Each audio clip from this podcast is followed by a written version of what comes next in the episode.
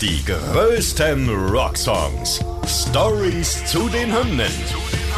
Ihr hört einen Original-Podcast von Radio Bob, Deutschlands Rockradio. Mit mir Taki Knackstedt. Und Markus Köbler. Heute I Fought the Law von The Clash.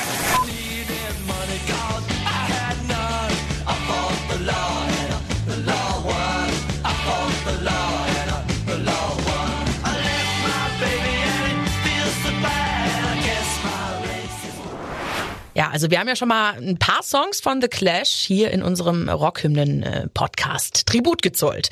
Und zu Recht natürlich auch, sie gelten als eine der einflussreichsten äh, frühen Punkbands, die die Musikgeschichte so schreibt. Neben den Ramones oder den Sex Pistols, würde ich jetzt mal sagen, haben sie die Szene in den 70ern und 80ern vor allem auf jeden Fall ordentlich nach vorne bewegt. Und heute schauen wir uns mal den Song I Fought the Law genauer an. Und der Song ist ja auch eigentlich ein Cover. Ne? Das wussten vielleicht einige auch noch nicht, kann ja sein. Darauf gehen wir auf jeden Fall noch ein bisschen genauer ein. Und wir schauen uns den Inhalt und so weiter auf jeden Fall auch noch an. Also äh, spannend wird's definitiv. Auf jeden Fall. Ähm, kommen wir jetzt aber erstmal zum Ursprung. Du hast ja gerade schon gesagt, das ist eigentlich eine Coverversion, denn das Original ähm, I Fought the Law ist ein von Sonny Curtis geschriebener Rockabilly-Song, was ich mir bei der Nummer echt auch ganz gut eigentlich vorstellen kann als Rockabilly-Version. Ähm, er war der Sänger der Rock'n'Roll-Band The Crickets und im Original erschien der Song erstmalig 1960 schon. Zu einem Hit wurde er dann aber später erst von The Bobby Fuller 4 in der Version, die 1966 rauskam. Aber seither natürlich nicht nur von denen gecovert, sondern auch später von The Clash. Und das als eine komplette Neuinterpretation. Die Version von The Clash aus 1979 zählt definitiv zu den bekanntesten von allen. Und die hat sich dann letztendlich zu einem der berühmtesten Punk-Songs entwickelt und ist deshalb auch völlig zu Recht hier gelandet in dieser Podcast-Reihe.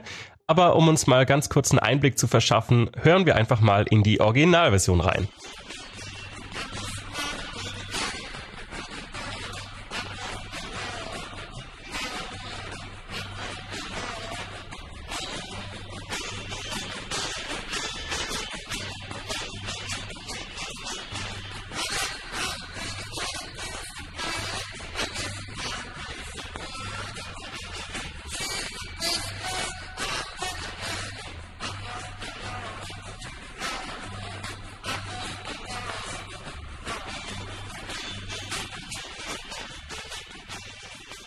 Finde ich jetzt auch nicht schlecht, wenn ich das so höre. Ne? Aber The Clash ja. ist natürlich äh, deutlich besser. Meine Meinung auf Geht jeden noch Fall. Mal ein bisschen mehr nach vorne auf jeden Fall. Ja, safe. Ja. Wir gucken mal auf den Inhalt. Der Song ist ja aus einer Perspektive eines Sträflings geschrieben worden. Und die Zeile im Refrain, I fought the law and the law won, bedeutet wortwörtlich übersetzt, ich habe gegen das Gesetz gekämpft und das Gesetz hat gewonnen. Der Insasse denkt wehmütig beim Steineklopfen im Knast an sein Mädchen daheim, das er ja nun nicht mehr wiedersehen wird und auch an seine Verbrechen, die er begangen hat. Weil er Kohle brauchte, hat er Raubüberfälle geplant und auch durchgeführt und Leute mit seiner in Anführungszeichen Zipgun bedroht. Eine sogenannte Zipgun ist eine improvisierte, selbstgebaute Schusswaffe übrigens und in späteren Versionen des Songs wird die Zipgun dann zur Six-Gun, einem sechsschüssigen Revolver. Es wurde einfach mal ausgetauscht. In der dritten Strophe wird das genau geschildert. Da wird die Tat auch mit musikalisch lautmalerischen Mitteln veranschaulicht. Die Gitarren setzen für einen Takt aus, in dem der Drummer dafür sechs schnelle Schläge, die Schüsse symbolisieren sollen, spielt. Da können wir auch direkt nochmal reinhören.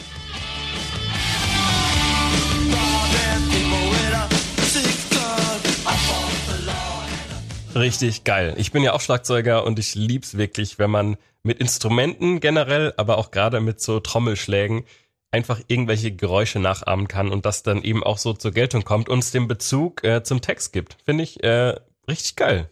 Dann kommen wir als nächstes mal zur Geschichte von The Clash. 1978 sind nämlich Joe Strummer und Mick Jones nach San Francisco geflogen, um dort ihr zweites Album Give 'em Enough Rope im Studio einzuspielen. In diesem Studio stand auch äh, noch eine Jukebox rum und die hat eben unter anderem den Song I Fought the Law drauf gehabt. Den haben die zwei Jungs gehört, waren sofort angetan und haben sich überlegt, ey, lass uns den doch auch mal selbst einspielen und haben das dann tatsächlich direkt gemacht im Studio und auch in ihre Setlist für die Live-Shows mit aufgenommen. Ja, so kann's laufen, ne? Im Mai 79 dann veröffentlichten sie ihre Studioaufnahme des Songs auf der EP The Coast of Living und im selben Jahr erschien sie in der gegenüber der Originalversion stark veränderten amerikanischen Ausgabe ihres Debütalbums The Clash. Es wurde einer der bekanntesten Songs der Jungs, ne, haben wir ja schon gesagt, da auch ein Konzertmitschnitt als Schlussszene und Höhepunkt für ihren Musikfilm Root Boy ausgewählt wurde. Also da hat der Song auch nochmal einen ordentlichen Push bekommen für The Clash, ne, kann man auch schon so sagen.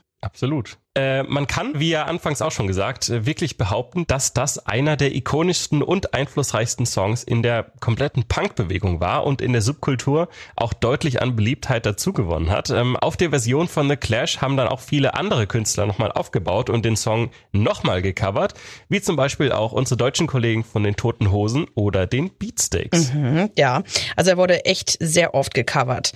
Und das ist halt wirklich krass, weil in, in die Schlagzeilen kam der Song nämlich auch mal. Und das 2004 mit der Coverversion von Green Day. Der wurde nämlich eigens für einen Werbespot mal von Pepsi und Apple in der Werbepause des Super Bowl Event ausgestrahlt. Und wir kennen ja alle, ne? Super Bowl gucken sau viele Leute. Jo. Und da wirkt die Werbung wirklich. er erreichte somit gut 100 Millionen Zuschauer. Beworben wurde dort eine Aktion, bei der Gutscheine für Musikdownloads auf Apples damals neuer Vertriebsplattform iTunes unters Volk gebracht wurden. So lange ist das schon her, ey. Der Spot stellte jedenfalls eine Reihe von Pepsi trinkenden Teenagern Teenagern da, die wegen des illegalen Downloads von Musikdateien gerichtlich verurteilt worden waren. Also, ne, fought the law und so weiter. Sie zeigten sich aber froh, dass sie nun dank iTunes einen gesetzestreuen Weg gefunden hatten, kostenlos endlich an Musik zu kommen. Auch wild.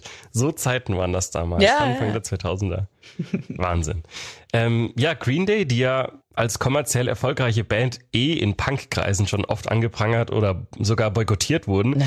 wurde daraufhin auch von nicht wenigen Leuten vorgeworfen, sich mit dem System gemein zu machen und ungehemmt den vollkommenen Ausverkauf des Punk zu betreiben, während Joe Strummer sich im Grabe drehe. Also das finde ich jetzt schon auch eine gewagte Aussage. Das ist ne? eine ist harte ja, Aussage. Ja, ist schon auch schwierig. Ist natürlich auf einer einen Seite, wenn man Punk irgendwie auch in die große, weite Welt bringt mit so einem Spot und so einer Coverversion, ist ja an sich auch eine geile Sache. Und ich meine, der Song hat ja auch seinen Ursprung im Rockabilly, haben wir vorhin gesagt. Ja, ja, total. Aber man muss auch so sehen, ne? Also The Clash und so weiter, die kommen einfach aus einer anderen Punk-Szene, ne? Vollkommen. Punk in den 90ern, ja Punk in den 2000ern. Ja, kann man ja. damit damals nicht vergleichen. Das war einfach eine, eine Musikevolution damals und naja, so ist es halt. Aber es wird immer Leute geben, die sich über sowas aufregen, ne? Das kann nicht äh, verglichen werden, bah, das ist scheiße, äh, wissen wir alle, ne? Mhm. Aber äh, ich sag mal so, für die Werbung und für die Band war es auf jeden Fall ein, ein richtig fettes Win. Denn ähm, sowohl für Green Day, aber auch für iTunes rechnete sich das finanziell vor allem. Ne? Denn in der folgenden Woche war I Fought the Law mit mehr als 10.000 kostenpflichtigen Downloads der meist gekaufte Song auf iTunes und löste somit Amazon.com als Marktführer für Musikdownloads ab.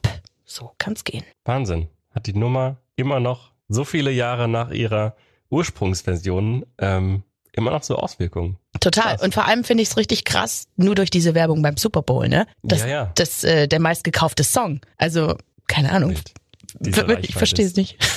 Nee, Markus, ich würde sagen, ist ein geiler Song. Ich finde, der Ursprung ist toll irgendwie, ne? Also ganz verschiedene Versionen gibt es. Ja, das finde ich auch so schön, dass so viele Versionen von einem Song, der irgendwie seinen Ursprung schon vor, was weiß ich, mhm. 60 Jahren ja mittlerweile hat, mhm. ähm, schön und immer noch populär. Ich meine, den kennt ja fast jeder. Ja, so, denke ich auch. Du man den kann Titel ihn und hast direkt die Gesangsmelodie im Kopf. Total. Und äh, man kann ihn immer noch hören. Ist ein guter Song. Ist ein einfacher Definitiv. Song vor allem auch, ne? Da braucht man nicht viel hinhören, ne? Weil es sich oft wiederholt, ja. aber so ist es ich halt. Ich habe auch gerade nochmal den, den Text vor mir. Äh, mit groß äh, Textanalyse brauchen wir gar nicht anfangen, nee, weil nee. Äh, 70 Prozent der Textzeilen sind eben I fought the law and the law won. Also, genau.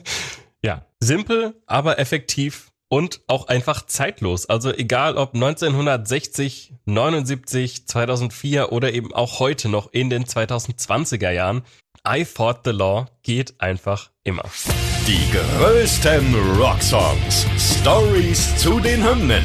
Ihr wollt mehr davon? Bekommt ihr jederzeit in der MyBob App und überall, wo es Podcasts gibt. Und die geballte Ladung an Rocksongs gibt's nonstop in den über 50 Rockstreams, in der App und auf radiobob.de. Radio Bob, Deutschlands Rockradio.